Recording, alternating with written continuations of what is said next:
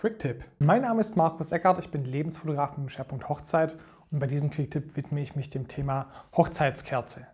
Brauche ich unbedingt eine und wozu ist sie da? Der Ursprung der Hochzeitskerze ist im Mittelalter. Hier sollen die Gebete, Glück und der Segen dem Himmel näher gebracht werden und die bösen Geister vertrieben werden. Eine klassische Kerze heutzutage hat den Vornamen des Brautpaares mit drauf, das Datum der Trauung und zwei Tauben bzw. zwei goldene Ringe.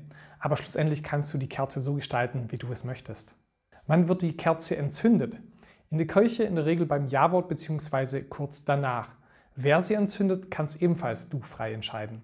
Sprech das allerdings bitte mit deinem Pfarrer vorher ab. Hier ein kleiner Tipp auch noch, nimm ein schönes Stabfeuerzeug mit oder Streichhölzer, dass du nicht erst bei deinen Gästen nach, äh, bei den Rauchern fragen musst, wer ein Feuerzeug hat. Wann kann man die Kerze danach noch anzünden? Zu besonderen Anlässen wie zum Beispiel Hochzeitstag oder zum Beispiel, wenn man sich gestritten hat, danach bei der Versöhnung. Für sowas ist doch die Hochzeitskerze auch sehr schön.